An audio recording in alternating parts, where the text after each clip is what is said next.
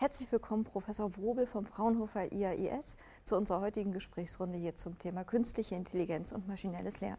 Grüße Sie. Hallo. Zuerst wollen wir doch damit beginnen, was ist denn jetzt genau die künstliche Intelligenz? Intelligenz ist äh, eine zentrale Eigenschaft des Menschen, die wir üblicherweise nur Menschen zubilligen. Und wenn also jetzt Maschinen in der Lage sind, Dinge zu tun, die wir gemeinhin als intelligent einklassifizieren würden, dann bezeichnen wir dies im ganz großen und allgemeinen Sinne als künstliche Intelligenz. Künstliche Intelligenz bedeutet natürlich heute aktuell in unserer aktuellen Debatte auch etwas Spezifischeres. Künstliche Intelligenz steht im Moment für Maschinen, die in der Lage sind, Bilder zu interpretieren, die in der Lage sind, auf sprachliche Äußerungen angemessen zu reagieren, steht oft sogar für einfache Dinge, wie wir sie auf unseren Mobiltelefonen finden, wie zum Beispiel die digitalen Assistenten, mit denen die meisten von uns ja vertraut sind. Und im Gegensatz dazu gibt es auch noch den Begriff des maschinellen Lernens. Was ist das jetzt genau? Schon zu Anfang der künstlichen Intelligenz war dem KI-Pionier Alan Turing klar, dass man künstlich intelligente Computer wohl kaum händisch bis in jedes Detail würde programmieren können. Und er hat schon 1950 geschrieben, dass es eine zügigere Methode geben müsste. Und genau diese zügigere Methode, Computer zu programmieren, ist eben das maschinelle Lernen. Mit diesen Methoden, mit diesen Algorithmen sind Computer in der Lage, aus Beobachtungen, aus vorhandenen Daten, aus Beispielen zu lernen und dadurch ihr Verhalten zu verbessern. Und dadurch wird es heute immer leichter, künstliche Intelligenz zu realisieren, weil eben Computer in gewissen Grenzen auch heute schon selbst lernen können. Also eine Art automatisierter Prozess, der dahinter steckt. Richtig, der ist also bedeutet, dass die menschliche Arbeit weniger wichtig oder weniger umfangreich wird und dass wir Computersysteme, intelligente Systeme trainieren können. Und kann man jetzt tatsächlich auch diese intelligenten Computersysteme mit der menschlichen Intelligenz vergleichen? Vergleichen kann man zwei Dinge immer, auch wenn sie durchaus unterschiedlichen Charakter haben. Ein Flugzeug fliegt nicht so, wie ein äh, Vogel fliegt und ein Computer denkt auch nicht so, wie ein Mensch denkt. Das heißt, die leichteste und einfachste und klarste Vergleichsmöglichkeit haben wir, wenn wir an die Leistungen schauen, wenn wir an das schauen, was Computer tatsächlich tun und dann beurteilen, ob wir dieses als genauso intelligent, weniger intelligent oder als intelligenter einstufen als das, was hier ein Mensch tun würde. Und da gibt es ja große Durchbrüche, die Computer hier auch erzielt haben, beispielsweise der spektakuläre Gewinn bei der Game Show Jeopardy oder auch das Knacken des Spieles Go. Schach liegt ja schon lange hinter uns. Das sind Leistungen, die wir bei Menschen als intelligent einklassifiziert hätten und die jetzt auch Computer verbringen können. Aber hinter den Kulissen sieht es natürlich in den Computermodellen ganz anders aus. So sind also Dinge vergleichbar und nicht vergleichbar gleichzeitig. Mit anderen Worten, also Sachen, die eher strategischer Natur sind, beziehungsweise auch schon in der Bilderkennung etc., kann man mittlerweile schon sagen, dass die KI so gut funktioniert wie der Mensch oder vielleicht sogar teilweise auch besser. Wiederum bei anderen Sachen, zum Beispiel tatsächlich kreativ neue Sachen schöpfen oder schaffen, hat der Mensch sozusagen noch ähm, den Stab in der Hand.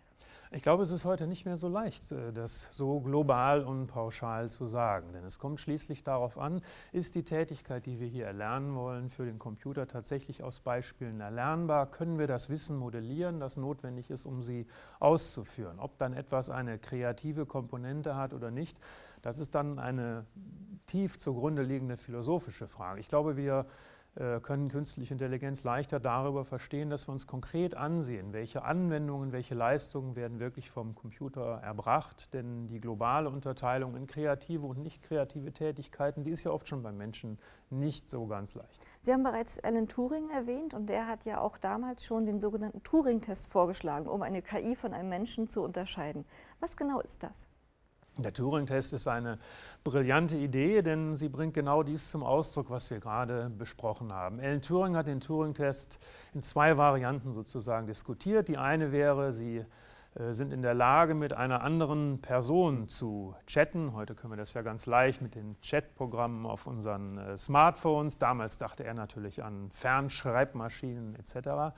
Und Sie müssen also jetzt feststellen, ob die Person am anderen Ende ein Mann oder eine Frau ist. Und dann können Sie sich fragen, wie lange würde ich brauchen, um durch Fragen tatsächlich einen Mann zu entlarven, der sich in den Chat-Messages als Frau ausgibt. Und wie aktuell das mal sein würde in Partnerbörsen heutzutage, Ähm, das konnte Alan Turing natürlich nicht ahnen. Nein, aber was uns hier interessiert, ist natürlich der Turing-Test in seiner eigentlichen Variante. Wie lange würde ich brauchen, um einen Chatbot, eine künstliche Intelligenz zu identifizieren, die sich an solches Forum mischt oder die mit mir chattet und dann kann man sich gewisse Zeitspannen vorgeben, die eine künstliche Intelligenz überstehen müsste, um zu sagen, das ist jetzt intelligent. Aber ich denke, das Prinzip ist klar und damit wird sehr deutlich, dass wir nicht in einer philosophischen äh, Weise eine künstliche Intelligenz bestätigen können, sondern wir können lediglich die Ununterscheidbarkeit in einem bestimmten und engen Kontext eben auch feststellen. Aber das ist natürlich für praktische Zwecke sehr nützlich, denn wenn Sie an Unternehmen denken, die künstliche Intelligenz einsetzen möchten, da geht es zunächst natürlich genau um diese Ununterscheidbarkeit in der konkreten Situation beispielsweise des Kundenkontaktes.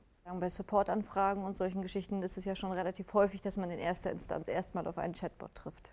So ist es. Das kann sein, dass Sie ganz einfache Funktionalitäten, dass Sie Material zugeschickt bekommen, dass die einfachen Antworten, sozusagen die erste Ebene von Maschinen gegeben werden. Man muss allerdings deutlich sagen, wer das schon probiert hat, der weiß, wir sind da noch nicht unbedingt beim Bestehen eines äh, Turing-Testes, aber wir sind schon auf einem Niveau, wo wirklich eine nützliche und auch kundenzufriedenstellende Leistung erbracht werden kann durch solche Systeme. Wie genau funktioniert denn jetzt aber die künstliche Intelligenz? Wir haben jetzt darüber gesprochen, was das ist und wie man das nachweisen kann oder auch nicht. Aber es gab ja zum Beispiel auch schon in den 50er Jahren diesen Begriff. Und die Entwicklung in der Wissenschaft ist ja trotzdem vorangeschritten. Selbstverständlich. Wir haben große Fortschritte gesehen in der Algorithmik, aber natürlich auch in den Daten, die uns zum Training zur Verfügung stehen. So kann man heutzutage sagen, dass künstliche Intelligenz getrieben wird sehr stark durch die Trainingsdaten, die wir zur Verfügung haben. Das maschinelle Lernen stellt eine elementare Funktionalität bereit, die wir an einfachen Beispielen illustrieren können, wie wir sie aus Intelligenztests kennen.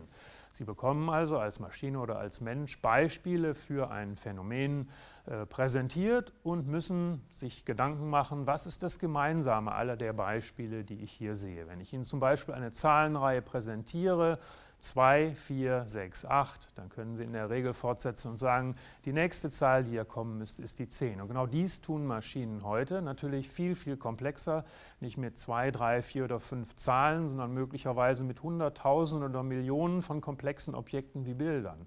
Aber genau dieses ist, was die Algorithmen tun. Sie extrahieren das Gemeinsame aus dem, was sie gesehen haben und nutzen es dann, um in zukünftigen Situationen auch agieren zu können. Aber wir müssen sehr klar sagen, dass das nicht das Einzige ist, was die KI hervorgebracht hat.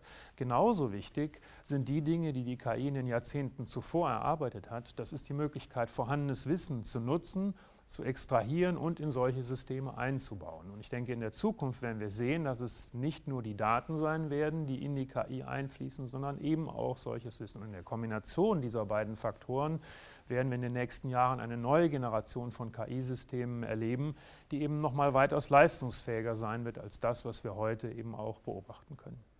Das heißt, man kann also sagen, wir haben früher vor allem Expertenwissen und verschiedene Wenn-Dann-Regeln zum Beispiel gehabt, um eine KI zu schreiben. Mittlerweile ist es so, dass statistische Methoden und zum Beispiel die neuronalen Netze ähm, das da sozusagen darauf aufsetzen bzw. das im großen Maß ergänzen. Wo immer wir sehr, sehr viele Trainingsdaten haben und wo das Phänomen nicht zu komplex ist, ersparen uns die Verfahren des maschinellen Lernens in vielen Fällen quasi vollständig das manuelle Modellieren von Wissen oder das Vorstrukturieren der Aufgabe. Es ist aber gleichzeitig auch klar, dass nicht in allen Situationen so viele Daten vorhanden sind oder im Umkehrschluss, wenn ich viel Wissen habe und das zusätzlich zu den Daten nutzen kann, kann ich die Verlässlichkeit oder auch die Verständlichkeit der KI-Systeme natürlich bei weitem erhöhen, als wenn ich nur völlig frei aus Daten trainiere. Das Deep Learning ist ja auch ein weiteres Schlagwort, was gerade im Moment sehr im Umlauf ist. Und da wiederum geht es ja darum, dass neuronale Netze geschichtet werden. Was kann man sich darunter vorstellen? Neuronale Netze sind ja eine ursprünglich auch biologisch inspirierte Methode des maschinellen Lernens, die wir als eine Abfolge von Funktionen auffassen können, die aus einer bestimmten Menge von Eingaben über mehrere Schichten dann Ausgaben berechnen. Und die Fähigkeit, die wir uns im maschinellen Lernen über die vergangenen Jahre angeeignet und aufgebaut haben, ist, solche Netze auch dann zu trainieren, wenn sie nicht nur relativ breit sind, also auf einer Ebene viele Parameter haben, sondern wenn sie über mehrere Ebenen vielfältig vielfältige Parameter haben, das bis in die Hunderttausend oder bis in die Millionen gehen kann. Und was wir gesehen haben, ist eben das ähnlich, wie wir das beim menschlichen Gehirn sehen. Wenn solche tiefen Schichten tatsächlich aufgebaut werden, können Zwischenergebnisse von dem Netz in ganz anderer Art festgestellt, aufgebaut, repräsentiert werden, sodass dann sehr viel größere Leistungen möglich sind. Um das möglich zu machen, haben wir, denke ich, einen Faktor schon genannt. Das sind natürlich die algorithmischen Fortschritte, die wir gemacht haben durch entsprechende Forschung. Der zweite Faktor ist, dass wir entsprechende Daten heute zur Verfügung haben. Das geht eben nicht mit 500 oder 1000 Trainingsbeispielen, sondern da brauchen Sie sehr viel mehr.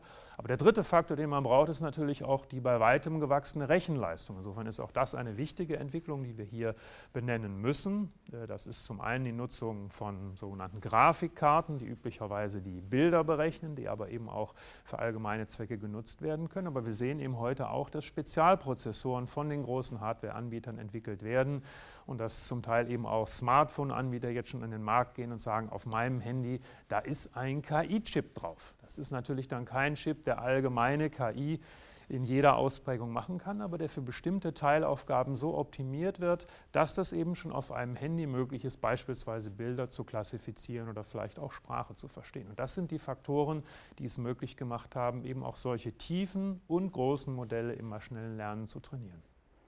Das heißt, ohne diese drei wichtigen Säulen wäre sozusagen die heutige Entwicklung nicht vorstellbar gewesen. Und ich würde gerne nochmal auf die zweite Säule zurückkommen, und zwar auf die Trainingsdaten. Wie wichtig ist sozusagen auch die Auswahl dieser Trainingsdaten oder wie ähm, spezifisch muss man da vorgehen? Die Auswahl der Trainingsdaten ist natürlich, gerade wenn man darauf verzichtet, vorher Wissen zu modellieren und dadurch gewisse Leitplanken auch für das System einzuziehen, von extremer Bedeutung. Das wissen die Studenten, die in unsere Einstiegsvorlesung kommen, eine der ersten Dinge, die ich erläutere, ist, dass wir eine Grundannahme haben und das ist die, dass die Trainingsdaten, die ich sehe, auch akkurat die Welt repräsentieren, in der ich später agieren möchte. Und das ist natürlich keineswegs selbstverständlich, dass das automatisch der Fall ist. In dem Maße, wie wir uns wegbewegen von kuratierten Trainingsdaten, wo also Expertinnen oder Experten das ausgewählt haben mit Bedacht und mit Überblick, in eine Welt, wo dann Computer lernen sollen aus den Beobachtungen, die sie sehen, ist das natürlich eine immer wichtigere Frage. Wir kennen möglicherweise, viele Zuhörer und Zuhörer kennen das Beispiel von Chatbots, äh, die in die Welt entlassen werden, die aus den Äußerungen, die sie beobachten, lernen und wenn man das nicht sauber macht, keine Leitplanken einzieht, dann kann es natürlich auch sein, dass wir Äußerungen beobachten, wie wir sie in Foren ja leider vielfältig anzutreffen haben, die nicht akzeptabel, nicht erwünscht sind, dass aber auch diese dann als normales Verhalten angesehen werden. Ja, das ist entscheidend, das ist also entscheidend, aber auch in anderen ganz praktischen Anwendungen wo in der Regel ein gewisser Normalfall, den ich oft beobachten kann, von weniger Interesse ist als Ausnahmefälle. Also in solchen Situationen, beispielsweise bei der Anomalieentdeckung, auf die wir bei Fraunhofer uns unter anderem bei der KI fokussieren, da muss man spezielle Maßnahmen treffen, um eben auch dort adäquat trainieren zu können. Das heißt, auch Erfahrung spielt einfach eine große Rolle bei der Auswahl dieser Daten. Erfahrung, sauberes statistisches Grundwissen, um all diese Dinge auch richtig tun zu können, um dann auch Systeme zu bekommen, die eben nicht nur in den fünf Minuten nach dem Training beeindrucken können, sondern die langfristig auch verlässlich, und das ist ja ein ganz wichtiges Stichwort hier, die verlässlich auch eine Leistung erbringen können. Und genau diese Verlässlichkeit lässt sich statistisch nur dann absichern, wenn wir auch geeignete Aussagen über die Trainingsdaten treffen können. Aber ich muss es nochmal betonen, in der Regel wird man bei Systemen des maschinellen Lernens und auch der KI darauf achten, dass noch weitere Leitplanken eingezogen werden, die die Lernfähigkeit letztendlich in dem Bereich halten, wo wir uns das auch wünschen. Wenn man über KI-Systeme liest, liest man auch ganz oft von starken und schwachen KIs. Was genau ist da der Unterschied? Die äh, Diskussion über starke und schwache KI, die begleitet uns auch äh, schon viele Jahrzehnte und ich glaube, es gibt keine universell akzeptierte grundlegend philosophische Diskussion, was das bedeutet. Die Diskussion starker und schwacher KI hat damit zu tun, ob KI letzten Endes so funktioniert, wie ein Mensch auch funktioniert und geht in manchen Ausprägungen bis dahin, ob wir einem künstlich intelligenten System beispielsweise ein Bewusstsein zubilligen würden.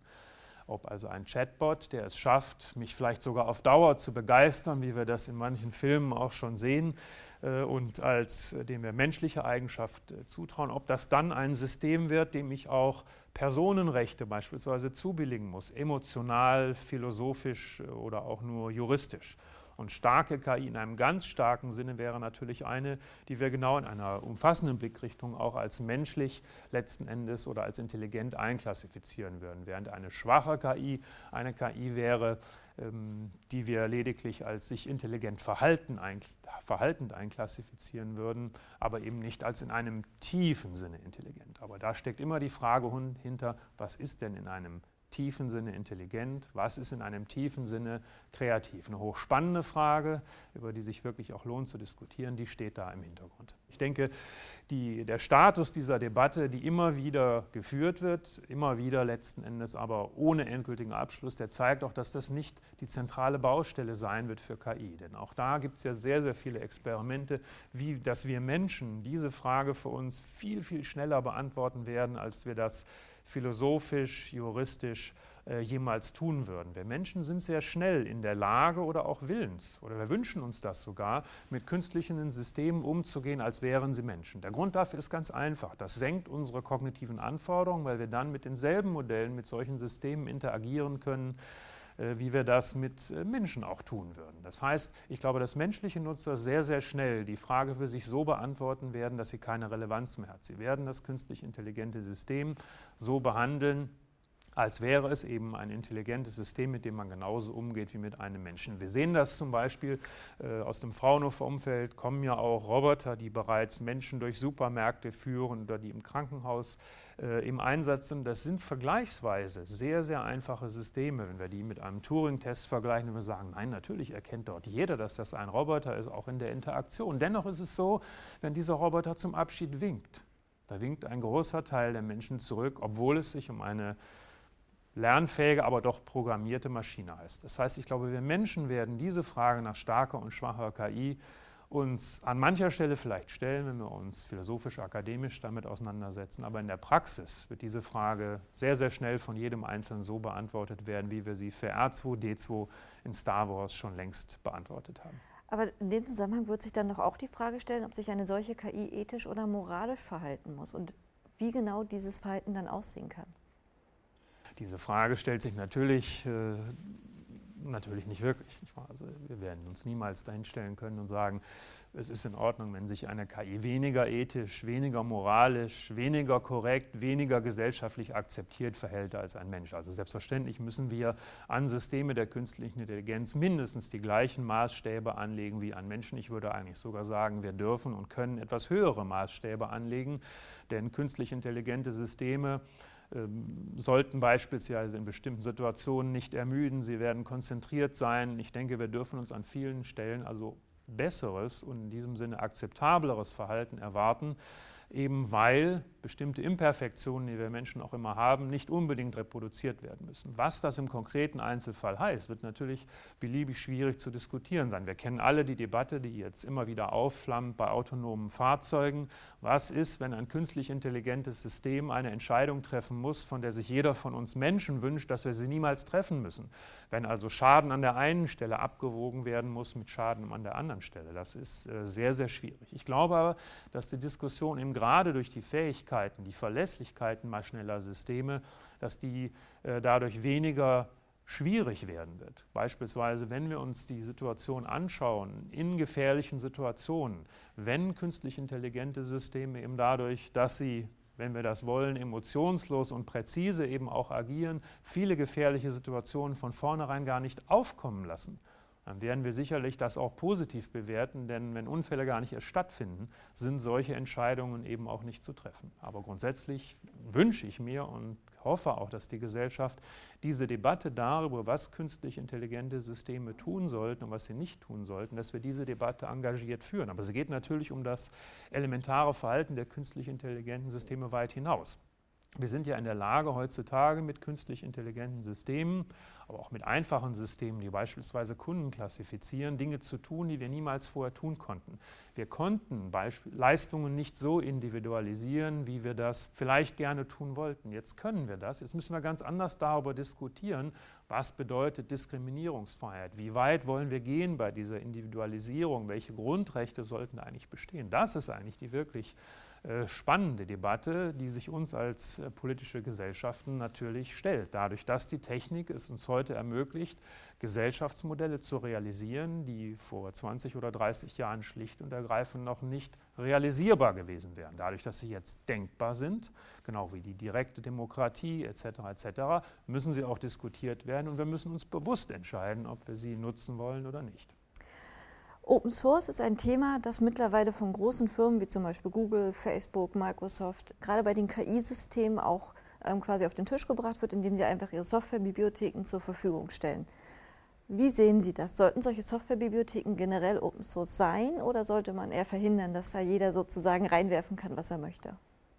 Ich glaube, Open Source im Bereich künstliche Intelligenz hat ähnliche Eigenschaften und Vor- und Nachteile wie in allen anderen Bereichen der Software. Open Source bedeutet zunächst einmal, dass es grundsätzlich möglich ist, dass jeder den Quellcode anschauen kann, ihn überprüfen kann, mit ihm arbeiten kann. Es bedeutet aber auch, wenn nicht nur das Recht zum Lesen mitgeliefert wird, sondern auch das Recht zum Nutzen, dass sich Communities bilden, dass also ein gewisser Fortschritt auch beschleunigt wird, indem alle so etwas nutzen können. In diesem Sinne ist also Open Source eine sehr positive Sache, die uns insgesamt im technologischen Fortschritt, in der Verbesserung unserer Gesellschaft, in der besseren Aufstellung der Unternehmen voranbringt. Open Source hat aber natürlich gerade auch für Unternehmen auch andere Aspekte. Mit Open Source kann ich natürlich eigene Positionen untermauern. Ich kann verhindern, dass sich äh, Konkurrenzsysteme etablieren. Insofern muss Open Source sicherlich auch im Bereich künstliche Intelligenz differenziert gesehen werden, zumal wir natürlich auch nicht glauben sollten, wie in keinem anderen Open Source Bereich auch, dass generell sämtliche Geschäftsgeheimnisse Open Source sein werden, auch in den Bereichen, wo es Open Source Lösungen gibt. Insofern würde ich nicht so weit gehen zu fordern, dass hier alles Open Source sein muss. Ich glaube tatsächlich auch, dass das Open Source Modell bei so komplexen Systemen, wie wir sie im Bereich der künstlichen Intelligenz haben, wo Trainingsdaten genauso wichtig werden, letzten Endes wie die Grundalgorithmen, dass das wahrscheinlich nur teilweise der richtige Ansatz sein wird, um die Verlässlichkeit und das Vertrauen gegenüber KI-Systemen herzustellen. Da werden wir durchaus andere Ansätze finden müssen die letzten Endes nicht auf das Lesen des Codes äh, abzielen, sondern über Grundprinzipien, die die Verlässlichkeit auch sicherstellen beim beobachteten, beim lernenden System.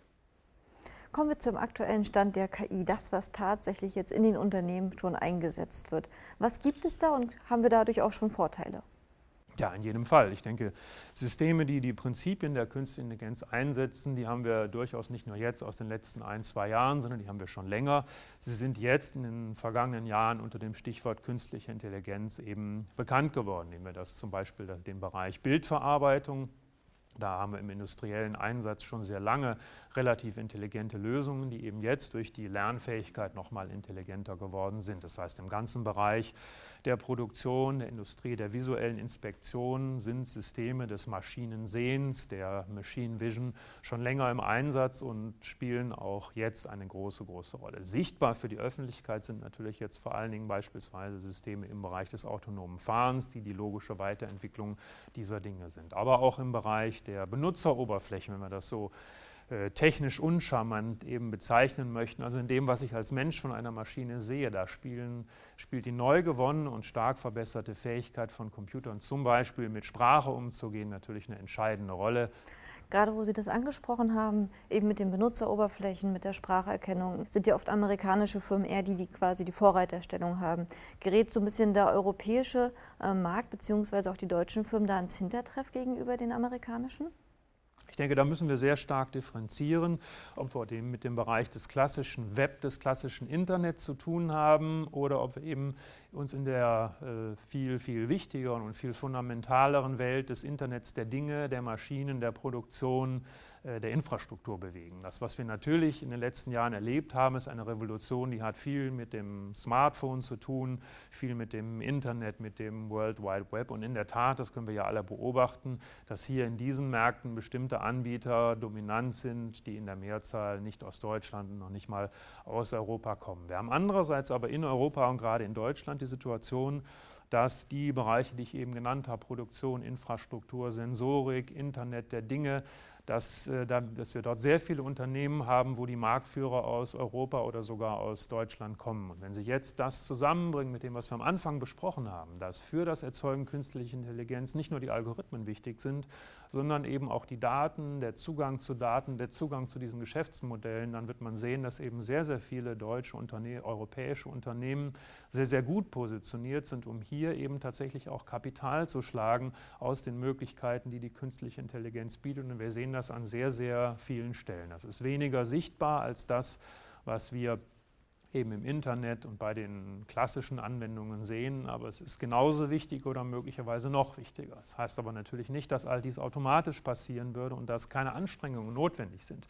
Denn auch für alle anderen Mitspieler in dieser Domäne, die international aktiv sind, ist natürlich beispielsweise das Smart Home von ganz, ganz großer Wichtigkeit. Und da kommt natürlich die Welt der Sensoren, die physische Welt schon zusammen mit dem Internet. Im Fahrzeug ist das der Fall und es sind also natürlich, es ist wichtig für Unternehmen, die in diesem Bereich eben weiter ihre Führungsstellung behalten wollen, dass sie investieren, dass sie die Möglichkeiten aktiv nutzen. Aber die Chance ist da, ähm, die Möglichkeiten sind gigantisch, aber man muss natürlich jetzt auch, wenn man das nicht schon ist, sehr aktiv werden und äh, sehr engagiert hier voranschreiten.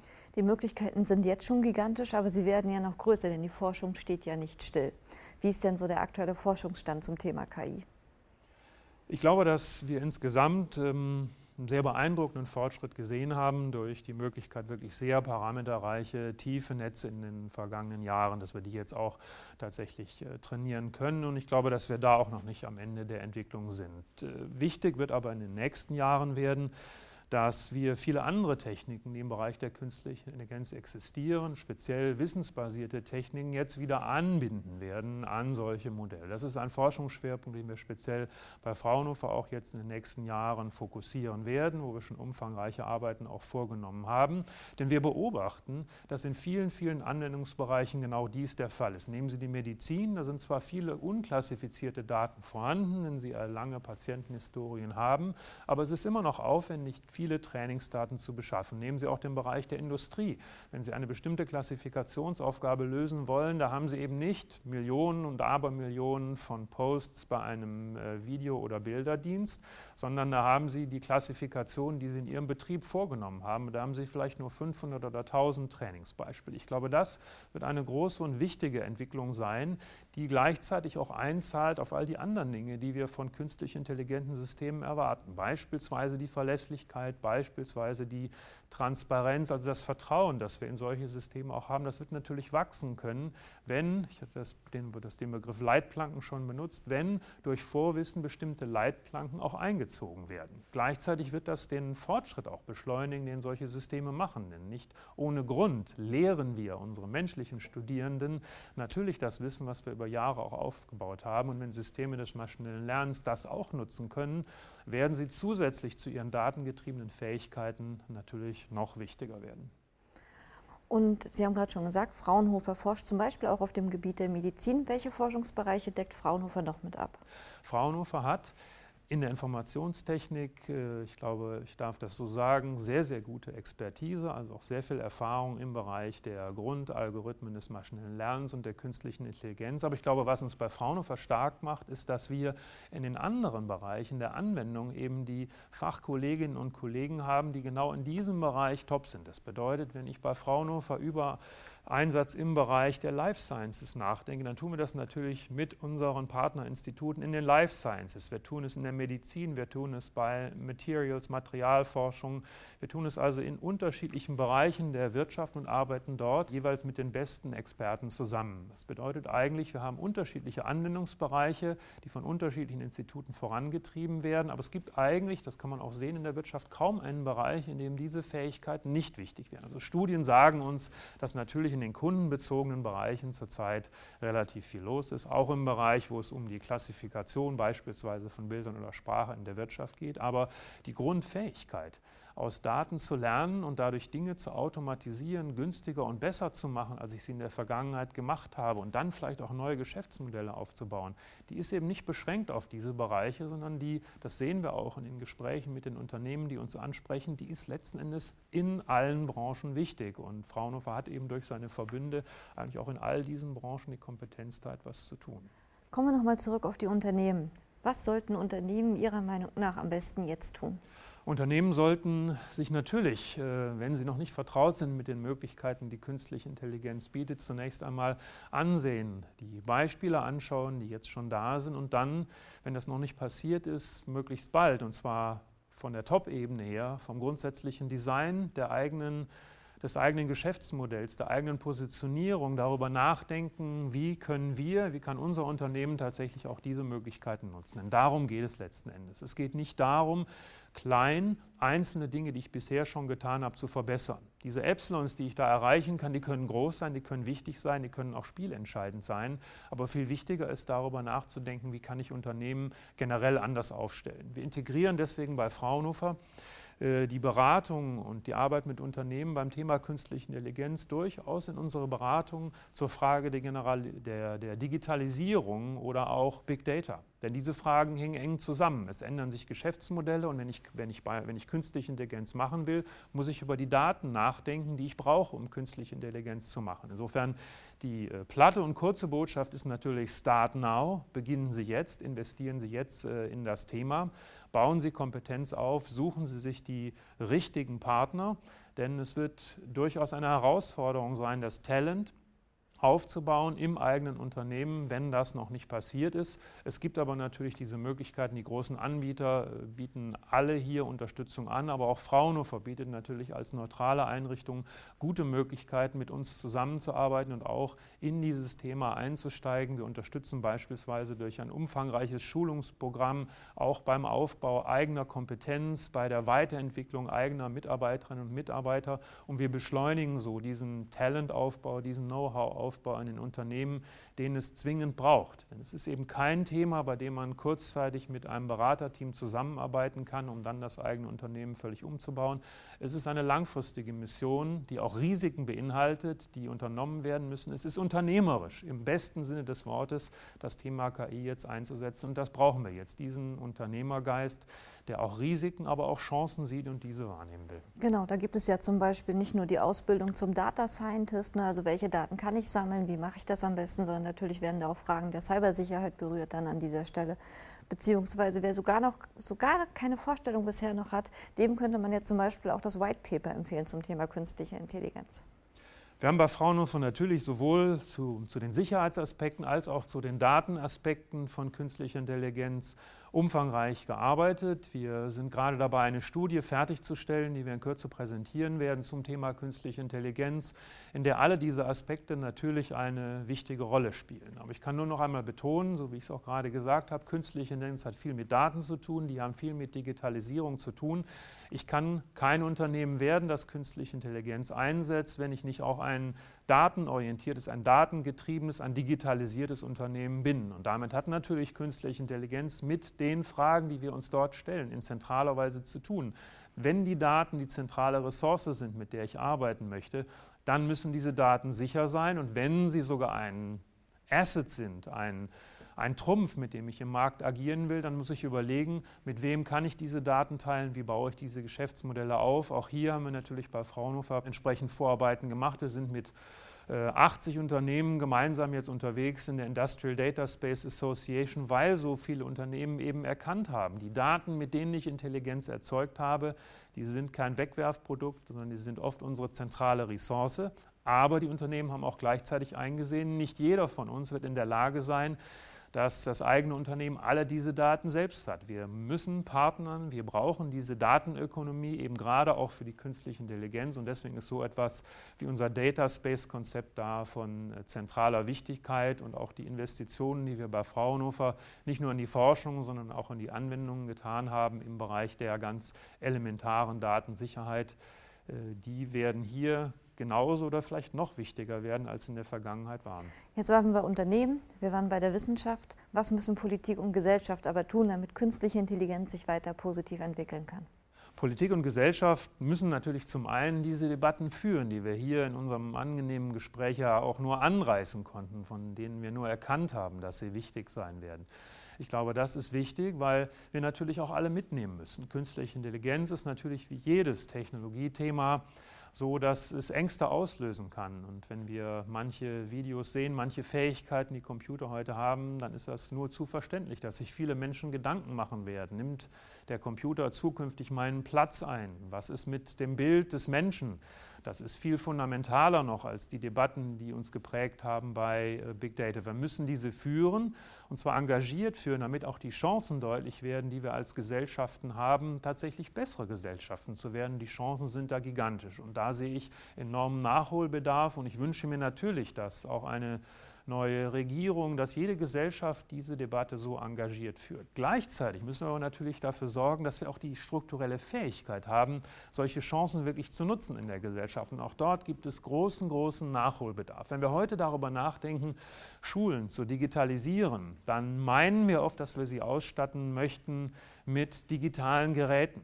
Digitale Geräte sind sicherlich eine schöne Sache, können auch vieles leisten, aber es ist natürlich eigentlich das, was hinter den Geräten steckt. Der Grips, die Lehrmethoden.